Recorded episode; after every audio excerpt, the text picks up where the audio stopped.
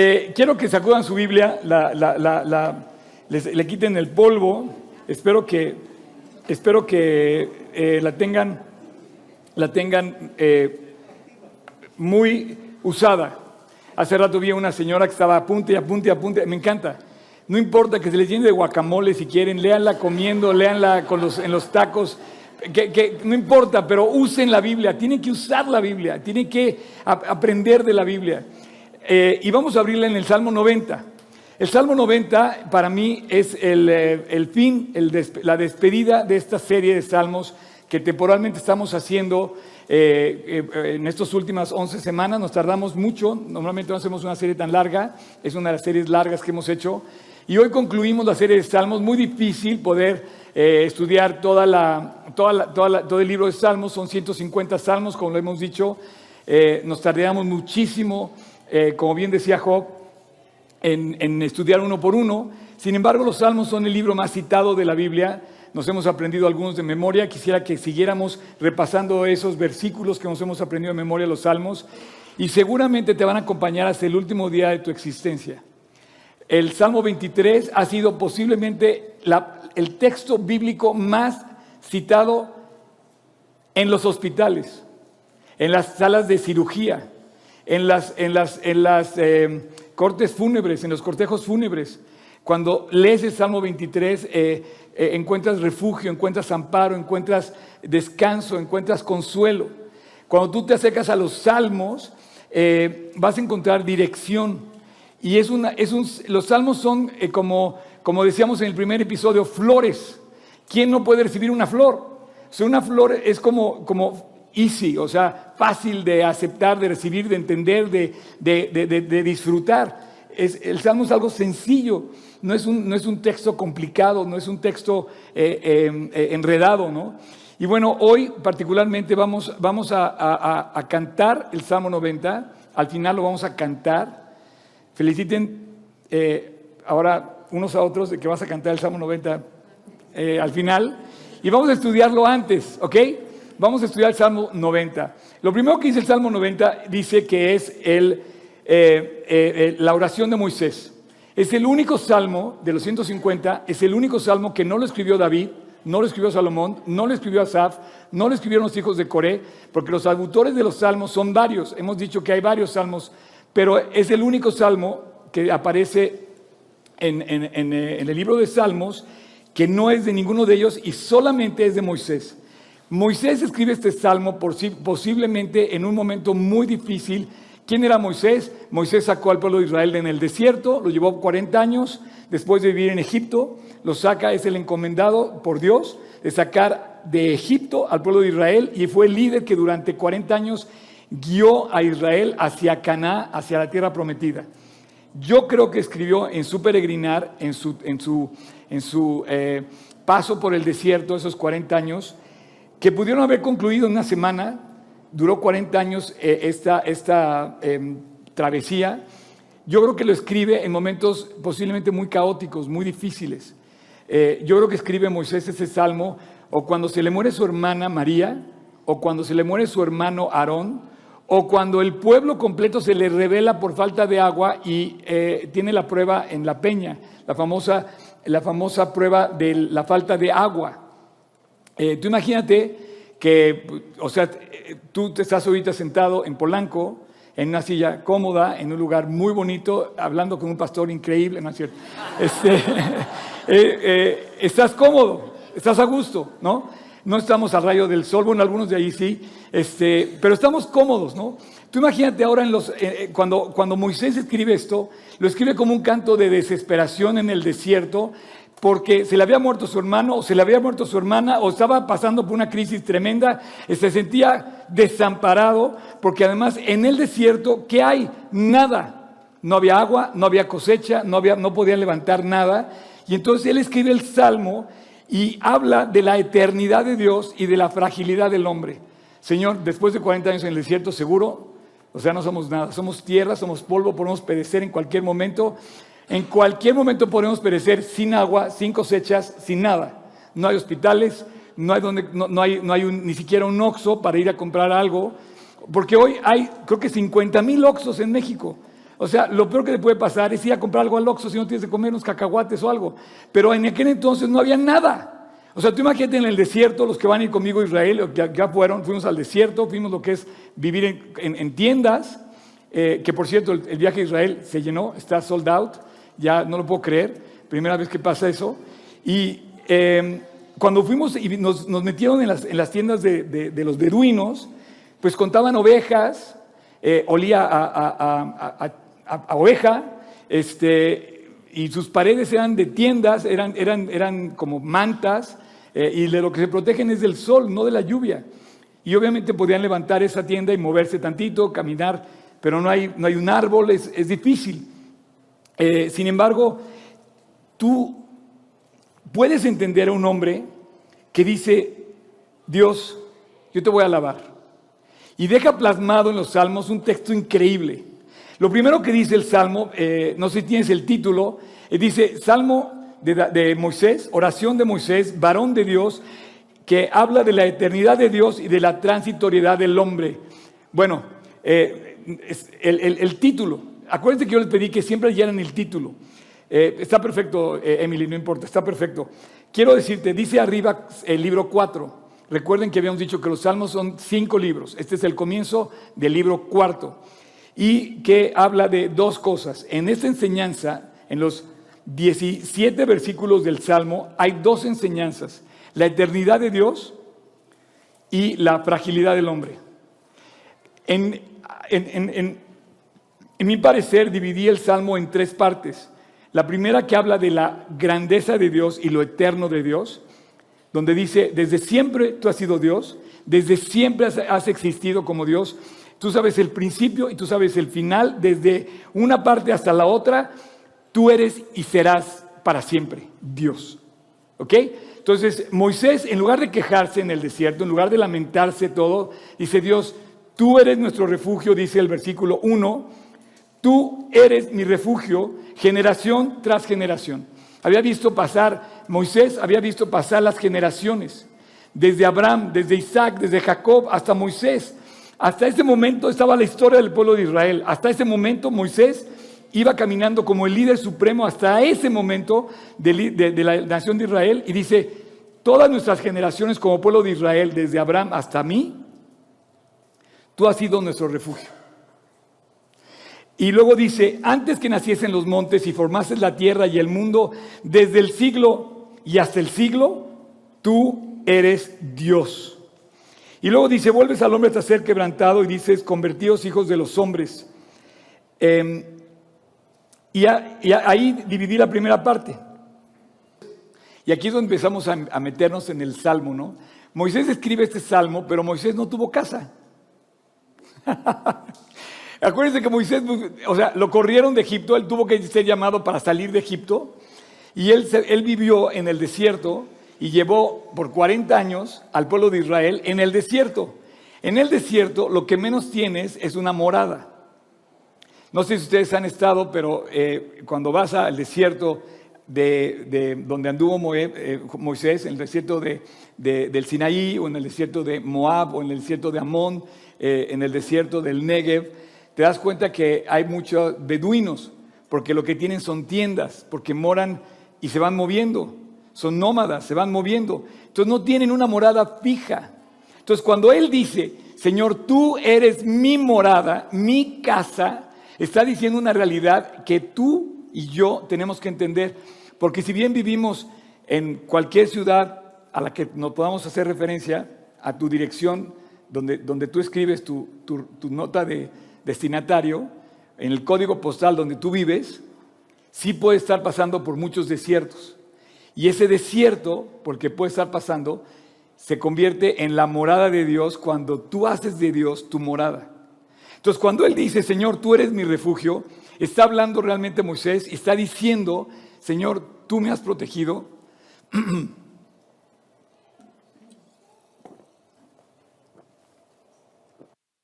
en las peores circunstancias de mi vida. Y dice, tú, eres mi morada. Esa es la realidad de un creyente. Cuando tú vives en cualquier circunstancia, puedes estar en cualquier sitio y tú puedes estar seguro que Dios está contigo y que Dios te ampara. Otra manera de decirlo, cuando lo habla, cuando habla David, dice, dice, tú eres mi alto refugio, me ampararé bajo la sombra de tus alas, ¿no? Y debajo de tus alas estaré seguro. Pero Moisés lo dice de otra forma. Moisés te dice, yo viví en el desierto 40 años y Señor, tú fuiste nuestro refugio todo el tiempo. Estuviste todo el tiempo guardándonos, nuestra morada, nuestro peregrinar por el desierto. Mientras llegábamos a la tierra de Canaán, durante todos los años del desierto, no había ciudad, no había, no había una construcción como tal. Mi refugio, mi cobijo, mi protección fue Dios. Y a mí me, gusta despedir esta serie de salmos porque nos, pone claramente, nos dirige claramente hacia el lugar donde tú y yo, como bien decía Job al principio, es nuestra gran necesidad. Señor, te necesito, pero te tengo. Y si te tengo, tengo todo. Entonces, Dios fue la morada, fue el refugio, fue la protección en el desierto. Inclusive si te vas a Deuteronomio 33, 27, Dice, el eterno Dios es tu refugio y acá debajo los brazos eternos. Él echó delante de ti al enemigo y dijo, destruye. Esta, esta, cita em, de Deuteronomio es un, es un canto de Moisés también, que tiene que ver, yo creo que con el salmo que escribe, el Salmo 90, y que tiene que ver cuando seguramente o murió la, la hermana de Moisés, o murió el hermano de Moisés, o tuvo la prueba, la gran prueba de, la falta de agua en el desierto cuando todos se rebelaron contra él.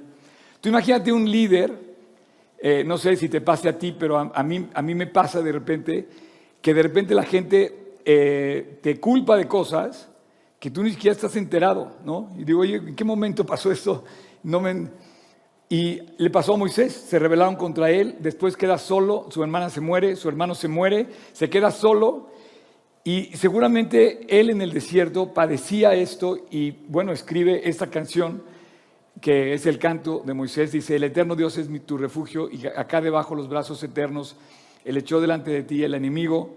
Y bueno, pues es, ese, ese, em, es ese como eh, sentir de, de Moisés, que estaba seguro con Dios. Ahora, tú me vas a preguntar, oye, entonces, Moisés era un homeless, no tenía casa. Eh, te voy a decir una cosa, ¿qué es un homeless? O sea, si andaba por el desierto, no tenía casa, pues andaba sin morada. O sea, podías decir de Moisés justamente que, que, no, tenía, que no tenía casa. Pero tú, si eres un creyente, no puedes, no puedes, de ninguna manera, no puedes decir, soy homeless porque tú tienes una dirección eh, propia. Si, tú le perteneces a Dios y Dios te pertenece, tienes algo asegurado en tu interior que nadie te puede quitar. A mí me pueden quitar todo lo que tengo en esta tierra, pero... Gracias, Champ. Wow, champion. Sí, este... Em, a mí me pueden quitar todo lo que tengo en esta tierra, me pueden quitar mi iPad, me pueden quitar mis lentes, me pueden quitar mi casa, pero no me pueden quitar mi pasaporte celestial. Yo no, soy, yo no soy. Yo tengo un dueño. Se llama Jesús. Y una cosa es que lo digas actuado o que lo digas como un verdadero creyente. El creyente sabe a dónde va sabe su destino, sabe a dónde va a llegar el día de su muerte. El creyente tiene un destino preparado por Dios. Dice, voy a preparar lugar para ti. No soy, no soy homeless, señores. O sea, Dios me dio la pertenencia de tener un destino en el cielo al lado de mi Padre Celestial y al lado de las personas que ya se, se fueron antes que yo y que me tocó tener el privilegio de compartir con ellos la palabra. Y todos aquí deberían de preguntarse, ¿qué pasa si yo me muero? ¿A dónde voy? ¿A dónde pertenezco? ¿Cuál sería mi hogar eterno? ¿Cuál va a ser mi destino eterno? Y física y espiritualmente hablando, no podemos hablar que somos homeless, porque Dios ha provisto para tu vida. Cuando Dios toma la vida de un hombre, promete darle el pan de cada día. Y cuando Dios toma la vida de un hombre, promete darte vida eterna. Entonces no eres homeless ni física ni espiritualmente si es que tienes a Cristo en tu corazón. De eso vamos a hablar en este salmo. Así que cuando tienes casa, cuando tienes un hogar a donde llegar, un refugio donde puedes llegar, te sientes protegido. Cuando llegas a tu casa descansas.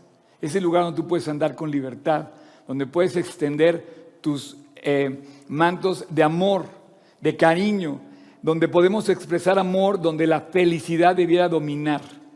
Esa es nuestra relación con Dios en, cuanto a esto. Por eso me encanta esta parte. Así que si Dios es eterno, nuestra morada es segura y por todas las generaciones, generación tras generación, tenemos una morada que no perece. Dios, eh, eh, si Dios fuera solamente un refugio ayer, no sería refugio. Si Dios pudiera cambiar o dejar de ser Dios en algún momento, no sería refugio. Si su morada fuera incierta, no sería refugio. Estaba, estaba leyendo que, el New York Times eh, publicó ayer una nota muy, muy triste de Ucrania. Está diciendo que los últimos tres millones de habitantes en Kiev parece que van a tener que desalojar la ciudad por la falta de energía. la estrategia de Rusia con este nuevo general que metió para atacar a Ucrania fue, dijo, vamos a acabar con todas las plantas de energía. Entonces no hay luz, no hay gas y no hay eh, cómo tener calor en época de invierno. Y el invierno allá es de menos 10 grados. Entonces, si no salen de ahí antes del invierno, eh, se van a morir de frío. Entonces no es un refugio seguro. Pero qué triste que tengas que buscar un refugio y que te tengan que quitar de tu casa. Entonces no dejen de orar por esta situación, porque en medio de esta quietud que sentimos aparentemente aquí ahora, hay una crisis muy fuerte. Así es que nuestra morada es incierta en este mundo, sí. Nuestra morada celestial con Dios es segura totalmente. Eh, Juan dice, mi Padre, que me las dio, es mayor que todos y nadie las puede arrebatar de la mano de mi Padre. Dios puede más que todos. Dios, eh, lo dice esto Juan 10, 29, dice que Jesús eh, es el que protege por siempre a todas las personas. Em, ¿Cómo puede, cómo puede expresar eh, una, una, persona la, la, fuerza de Dios? Una de las palabras más, más fuertes que podemos usar para poder describir un poco la grandeza de Dios es esta, eterno. Porque en el mundo, o sea, todo es pasajero. Em, ¿Cómo puede expresar el lenguaje nuestro propio lenguaje, pobre lenguaje, nuestro limitado lenguaje, cómo puede expresar la grandeza de Dios. Bueno, pues trata el Salmo, Moisés trata de decir, Señor, tú eres quien siempre ha existido, siempre has sido y siempre lo serás. Y ese Dios que es, que era y que será, es el Dios nuestro. Antes de que todo existiera, ya existía Dios, desde la eternidad pasada hasta la eternidad futura. Ahora viene toda todo el discurso del versículo 4 al versículo 17, de, donde describe lo fugaz, lo pasajero que es tu vida y la mía. Em, eh, yo me acuerdo cuando empecé a ver que me salían canas, ¿no? Y empecé a ver que el tiempo empezaba a cobrar eh, su precio en mi vida. Después cuando empezaron a salir arrugas, ¿no? Después cuando empecé a dejar de ser tan hábil como era cuando era más joven, ¿no? Pero finalmente eh, Dios nos, hace, describe aquí lo grande del hombre y el refugio perfecto que tenemos, perdón, lo grande de Dios y el refugio perfecto que tiene el hombre para, para poder ver eh, las cosas como Dios las ve con todas las condiciones, tanto de Dios como del hombre. La vida nos deja claro que todos los hombres, todos los hombres, los más sabios, los más fuertes, los más grandes, los más poderosos, los reyes, los príncipes, todos somos polvo. Somos polvo, somos realmente miserables, Recuerden esta palabra comparada con, ¿se acuerdan la palabra de la semana pasada que en el Gesed, la misericordia de Dios? Miserables contra misericordia. O sea, Dios tuvo que usar misericordia contra un grupo de seres humanos miserables que no merecían nada, pero y que eran polvo y que somos polvo para Dios usar ese amor con nosotros, ¿no? Entonces, fíjate bien, dice, porque mil años, versículo 4, delante de tus ojos son como el día de ayer que pasó. Mil años del hombre para ti son como un suspiro, como una de las vigilias de la noche. Los arrebatas, ¡fum! Como un torrente de aguas. Recuerden la palabra torrente. Son como el, como un sueño. Recuerden la palabra sueño. Como la hierba que crece en la mañana. Recuerden la palabra hierba. En la mañana florece y crece y en la tarde es cortada y se seca. Porque con tu furor somos consumidos, con tu ira somos turbados. Pusiste nuestras maldades delante de ti nuestros hierros a la luz de tu rostro, nuestra vida está expuesta delante de Dios, porque todos nuestros días declinan a causa de tu ira, acabamos nuestros años como un pensamiento. Eso es lo que es el hombre, un pensamiento. Cuando menos te das, cuenta, cumple 70 años. Fíjate lo que dice aquí. Porque todos nuestros días declinan a causa de tu ira y acabamos nuestros años como un pensamiento. 10, versículo 10. Los días de nuestra edad son 70 años y si en los más robustos son 80 años. Con todo, su fortaleza es molestia y trabajo, porque pronto pasan y volamos. ¿Quién podrá conocer el poder de tu ira y tu indignación con que debe ser temido? Dios describe en el Salmo 90 la grandeza de Dios y la miseria del hombre en cuanto a la comparación. En el tiempo somos nada, somos un pensamiento. Y esta es la segunda parte del, Salmo. Yo dividí la primera en la eternidad del hombre y la segunda del versículo 4 al 9, al 11, perdón, la, la transitoriedad del hombre. Para Moisés dice que la Biblia, que la vida del hombre es, como dice el versículo, em, lo dice en el versículo 5 y en el versículo 6, torrente, sueño y hierba. El hombre es como un torrente, ¡fum! Eh, los torrentes en Israel, se los he explicado, es una cosa muy particular. Eh, de repente es un río en el desierto que, que arrasa con todo y se desvanece. Después dice, eres como un sueño, un sueño se desvanece. Y eres como la hierba que crece en la mañana, que en la mañana florece y crece, pero en la tarde es cortada y se seca. Ese es el hombre. Comparado con Dios, ese es el hombre. Y Dios dice, tú eres desde la eternidad hasta la eternidad. O sea, el hombre es perenne y Dios es para siempre. Hay una diferencia brutal. Eh, y Moisés comparó esa naturaleza justamente de, un, Dios eterno con, la naturaleza del hombre.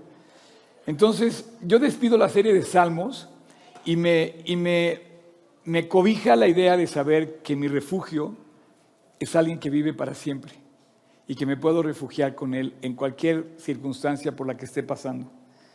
Todas las mañanas, dice Dios, en, el, en el pasaje de Jeremías de Lamentaciones 3, dice Dios que vuelve a nacer su misericordia, vuelve a nacer su gesed, su misericordia. La palabra en hebreo gesed. Y, luego aquí dice que dura 70 años.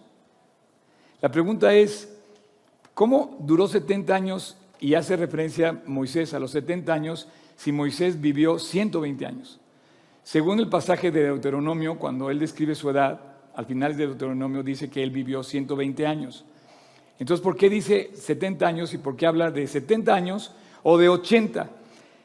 Eh, más bien está hablando de una manera que es como limitada nuestra vida.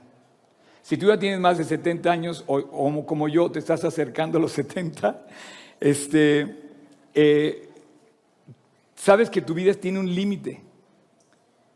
Pero pensar en la edad eh, es, un, es un reto porque no nos gusta pensar en la edad. Entonces, el Salmo 90 nos advierte de la edad, dice, oye, aguas, porque viene el, viene el, el, día en que te va a cobrar la, el tiempo, te va a cobrar la factura. No nos gusta pensar en, en el tiempo. Y bueno, a partir del versículo 12 empieza la tercera parte, que es aquí donde entramos en la, en la interacción con Dios. Es la parte que decía Job al principio, te necesito Dios, vengo contigo, ¿no? Entonces cuando te das cuenta de tu necesidad, entonces abres la tercera parte que aquí empieza una oración de Moisés. Aquí empieza en el versículo 12, empieza la oración. ¿Puedes poner el versículo 12, por favor? Dice, la oración, dice, enséñanos. Por favor, subraya esa palabra. O sea, enséñame Dios, enséñame, enséñame varias cosas. Enséñame que soy pasajero. Enséñame que tú sí puedes sostener mi vida. Enséñame que puedo estar refugiado en tus brazos. Enséñame tantas cosas. ¿Cuánto tenemos que aprender de Dios? Moisés termina escribiendo, Señor, enséñame, porque no puedo.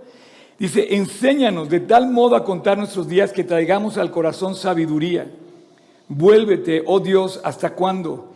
Y aplácate, este, aplácate con, para con tus siervos y aquí, checa bien, Dios a través de Moisés le dice, versículo 14, ¿lo tienes ahí? De mañana, sácianos de tu gesed y cantaremos y nos alegraremos todos nuestros días. Híjole, qué increíble este hombre. Cada mañana se levantaba y decía, ¿qué va a pasar? Cada mañana se levantaba en el desierto y decía, hoy cómo va a estar el clima, cómo voy a comer, no tengo nada que comer, estoy en el desierto, va a llegar el maná, no va a llegar el maná, va a aparecer el agua, voy a estar sin agua, ¿qué voy a hacer con un pueblo que no tiene, no tenemos un refugio, no tenemos una casa, no tenemos provisión, que estamos circulando por el desierto, ¿qué va a pasar? Cada mañana dice, sácianos de tu misericordia. Y por tu misericordia yo puedo despertar cada mañana y puedo decir la misma oración de Moisés, Señor, cada mañana sácenos de tu misericordia. Versículo 15, alégranos conforme a los días que nos has afligido y a los años que vimos el mar.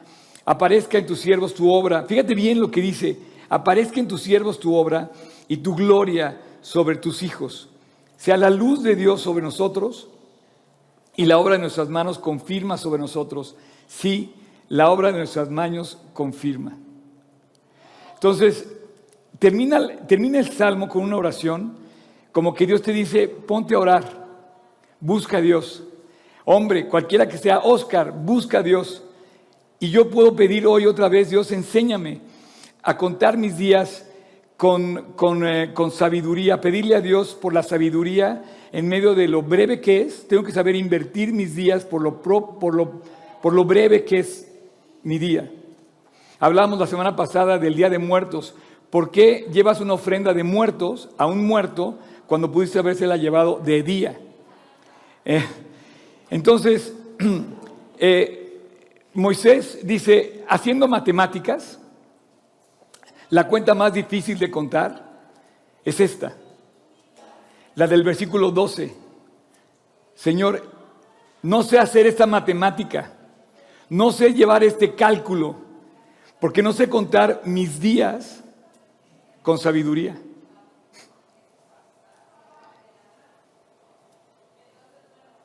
La cuenta más difícil de llevar hoy es que sepas que vas a morir. ¿Alguien lleva la cuenta? ¿Alguien lleva la cuenta de su propia existencia? ¿Alguien lleva un registro de lo que ha hecho y de lo que posiblemente no le quede tiempo o, cuánto tiempo te queda o hasta cuándo vas a llegar? ¿Alguien se ha puesto a detener a hacer esta matemática? Ah, no, pero ¿qué tal si hacemos, si hacemos cuentas para contar, como decían en el desierto los beduinos, las ovejas, las vacas, las monedas, los pesos, los likes, los followers? los billetes, el dinero, eso sí llevas la cuenta. Te sientes seguro porque tienes tu cuenta de cheques con tus reservas. Te sientes seguro porque tienes tu seguro de vida, porque tienes tu coche, porque tienes tu casa. Pero dice Dios, no, enséñame a llevar la cuenta más difícil que existe.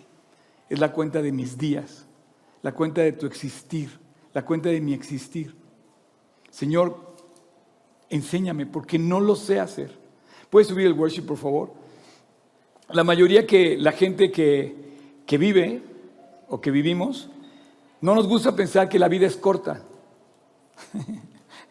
¿Alguien, ¿Alguien le gusta pensar que se va a morir hoy? Pues no. Y entre más joven eres, eres entre más joven eres, más difícil te, resulta hacer esta cuenta. Sabes que yo cuando, cuando me, convertí, me convertí muy joven y yo nunca tuve, a los 18 cuando me convertí, yo nunca viví de cerca la muerte de alguien. Bueno, sí, obviamente, pero lo veía como lejano, como, bueno, es que todo el mundo está como ajeno a mí, ¿no? Sé, como que yo lo veía. Pero de repente la sombra de la muerte me empezó a alcanzar. No sé si a ti te pasa lo mismo. Y llegó un día que, que la sombra de la muerte alcanzó a mi mamá. Me acuerdo que un día la sombra de la muerte alcanzó a uno de mis discípulos.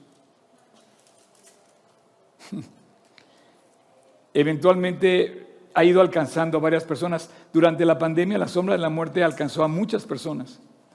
Este año y medio para mí he perdido a muchas personas. Esta iglesia ha perdido a muchas personas.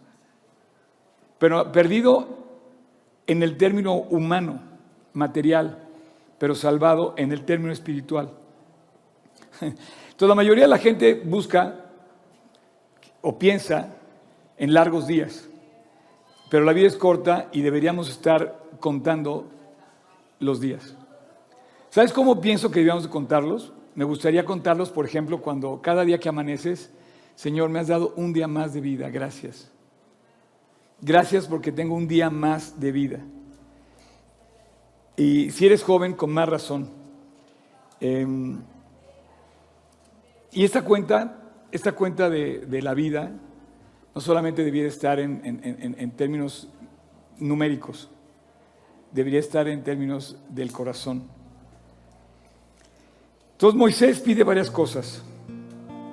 Moisés termina y dice, Dios, no soy nada. La verdad, vivo en el desierto, no tengo nada, me puedo morir mañana y no soy nada. Y termina diciendo, Dios, te necesito, Lo que decía Job al principio. Y entonces Moisés pide a Dios y le dice, Señor, ¿hasta cuándo? Versículo 13 dice, ¿por qué te tardas, Dios? Moisés le pide a Dios, eh, trae tu provisión, trae tu compasión, trae tu presencia a tu pueblo. Moisés le dice, Dios, no tengo nada en este mundo. Ustedes han visto la tienda de un beduino este, si vas a Medio Oriente vas a ver esto muy... ¿Sabes, por ejemplo, que en México las tiendas de campaña te protegen de la lluvia? Las tiendas de campaña de un beduino no se preocupan porque nunca, nunca llueve. te protegen del sol y de la arena. Y en alguna ocasión nos, hospedaron unos beduinos ¿no? en, un, campamento ahí del desierto. Y si algún día tengo chance de volver y que que bueno, parece que sí vamos a volver. Por cierto, ya se llenó el viaje a Israel, está lleno, ya está sold out. Este, eh, pero tú llegas a la casa y la verdad no tienes nada. Tú levantas la tienda y ni siquiera queda la huella donde estuvo la tienda. No tienes nada. Entonces Moisés, le dice, Moisés le dice a Dios, Dios, sé tú mi refugio. Eh, le dice a Dios, por la mañana, sácianos de tu misericordia.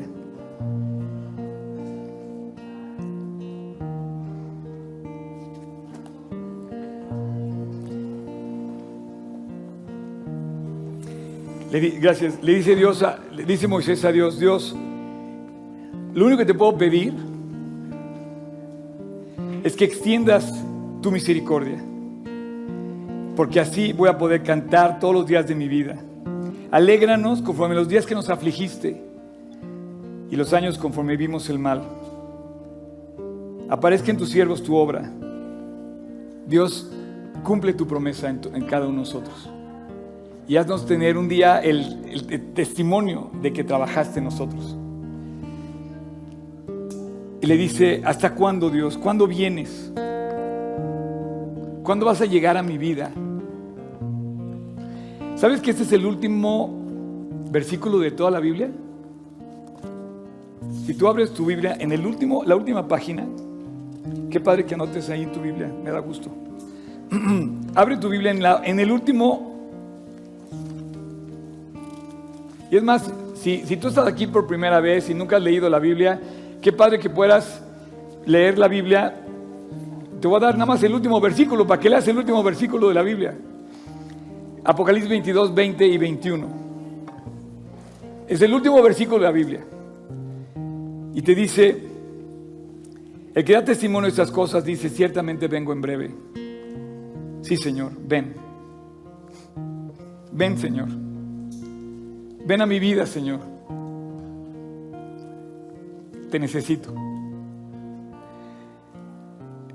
Moisés termina eh, este salmo el único salmo que escribe Moisés y dice, ¿hasta cuándo Dios? ¿Cuándo vas a venir? Él anhelaba tener a Dios. Yo te pregunto, te hago la misma pregunta, ¿cuándo, ¿cuándo vas a esperar a Dios que venga a tu vida?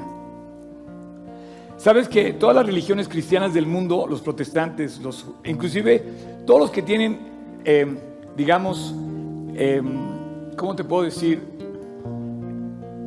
Todas las diferentes religiones que tienen, que tienen eh, eh, la Biblia, estoy hablando de los católicos, los protestantes, los eh, metodistas, los cristianos, si es una religión, no es una religión, pero inclusive los judíos, inclusive también los musulmanes piensan que Dios, o sea, esperan que Dios regrese.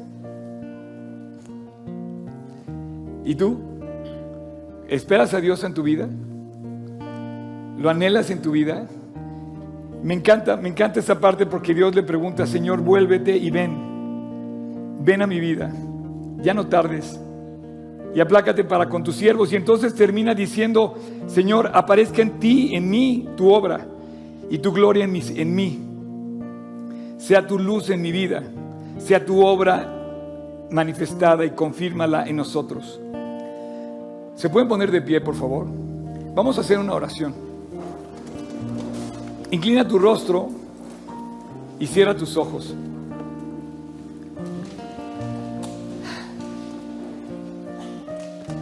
Padre, hoy vamos a despedir la serie de salmos y te damos gracias por este libro increíble de tu palabra.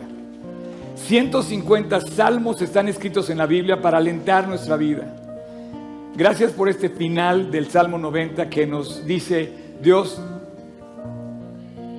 te necesito y tú puedes venir a mi vida. El día de hoy nos unimos al canto de Moisés, todos aquí, y te pedimos que vengas, Dios.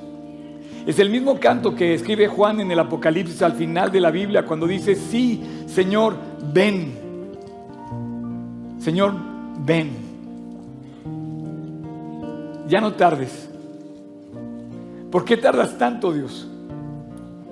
¿Por qué no me amparas? ¿Por qué no me sostienes? ¿Por qué no me, me, me provees lo que necesito?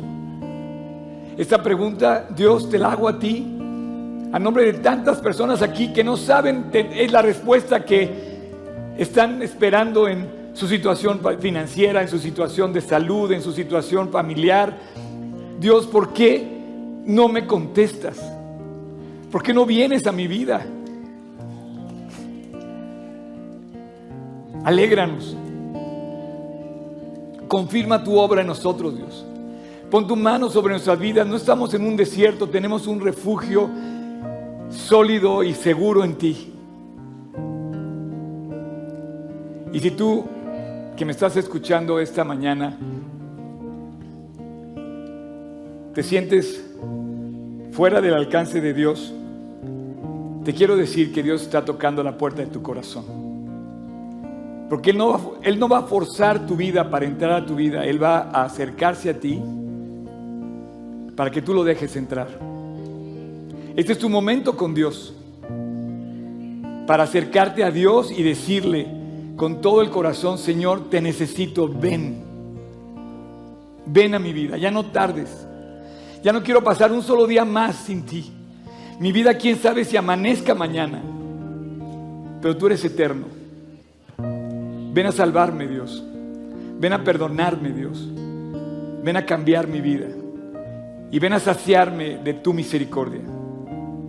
Así es que si tú quieres, así como estás con tus ojos cerrados, yo voy a hacer una oración para ti, específicamente para aquella persona que quiere invitar a Cristo a su corazón.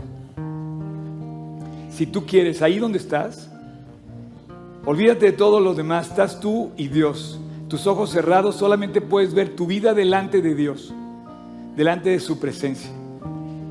Pídele a Dios que venga, pídele a Dios que venga a tu vida. Abre la puerta de tu corazón.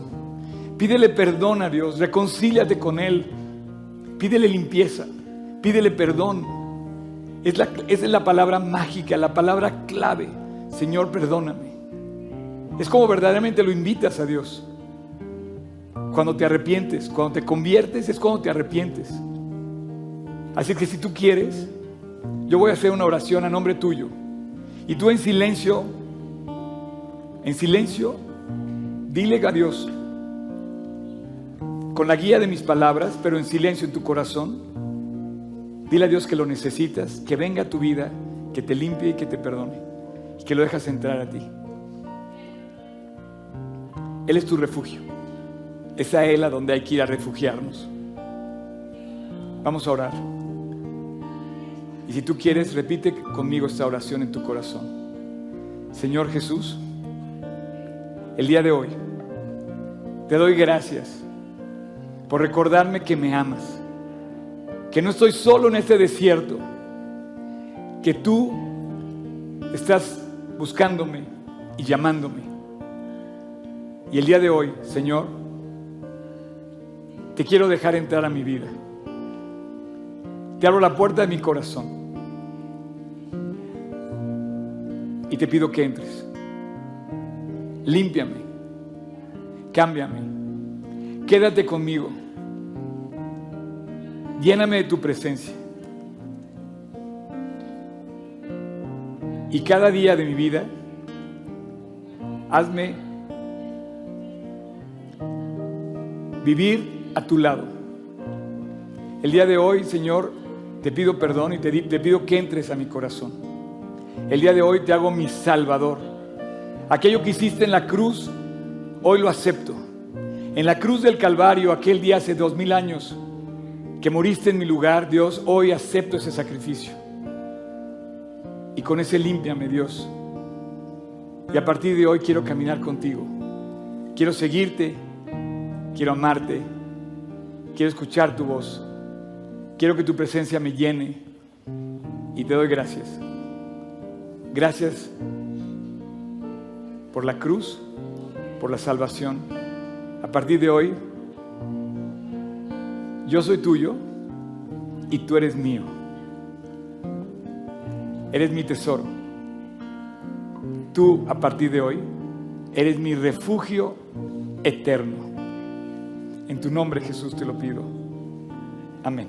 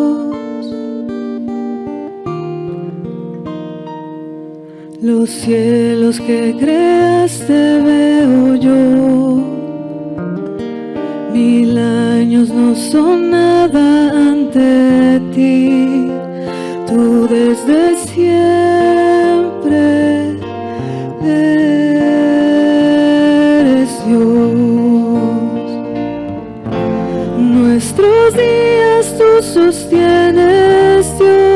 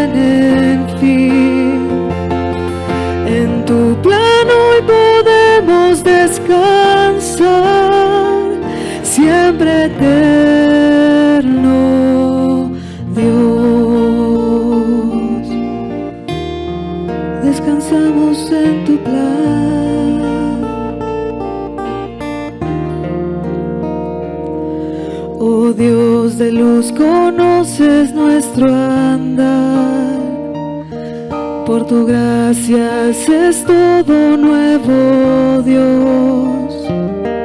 Nuestra satisfacción está en ti. Pacientes andaremos en tu plan. Tú desde siempre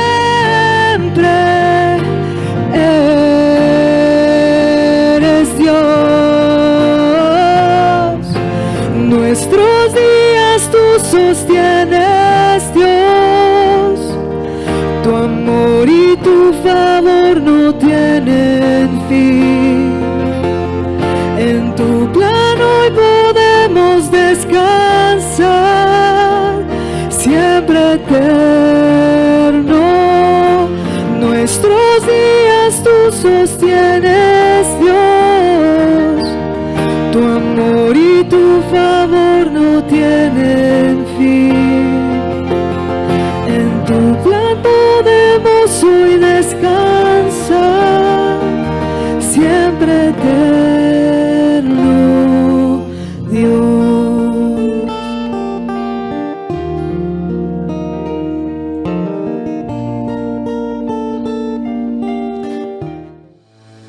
Muchas gracias por acompañarnos en esta transmisión. A nombre de todo el equipo de G36 Polanco, esperamos sinceramente que haya sido de aliento. Te pregunto, ¿ya estás echando mano de todo el material que está disponible para compartirlo? Aprovechalo y compártelo. Te invitamos a que compartas todo lo que hacemos, que finalmente es llevar el Evangelio a otras personas. Estamos en todos los canales de streaming, YouTube, Spotify y especialmente te invito a que descargues nuestra app y active las notificaciones para que tú eches mano de todo el material disponible que tenemos para ti. Y muchas gracias por tus oraciones, tus aportaciones y tu servicio. Finalmente, servicio estamos todos invitados a llevar la palabra de Dios a los que están cerca de nosotros, pero lejos de Dios. Así es que hay que hacerlo y si esto te sirve, aprovechalo, úsalo. Puedes descargar todo el material también en gt16polanco.org. Gracias por tus aportaciones, que finalmente la iglesia tiene necesidades y tú quizás has sido de aquellos que han ayudado para que esto se lleve a cabo. Y gracias, gracias de verdad, síguelo haciendo. No estoy pidiendo dinero de ninguna manera, es con toda libertad, pero si tú te quieres sumar, súmate en gt16polanco.org diagonal aportar. Y finalmente, muchas gracias por tus oraciones. La iglesia debe ser casa de oración y Dios nos invita a ser casa de oración. Así es que no dejes de orar para que Dios nos guarde limpios, fieles y asidos a la palabra de Dios.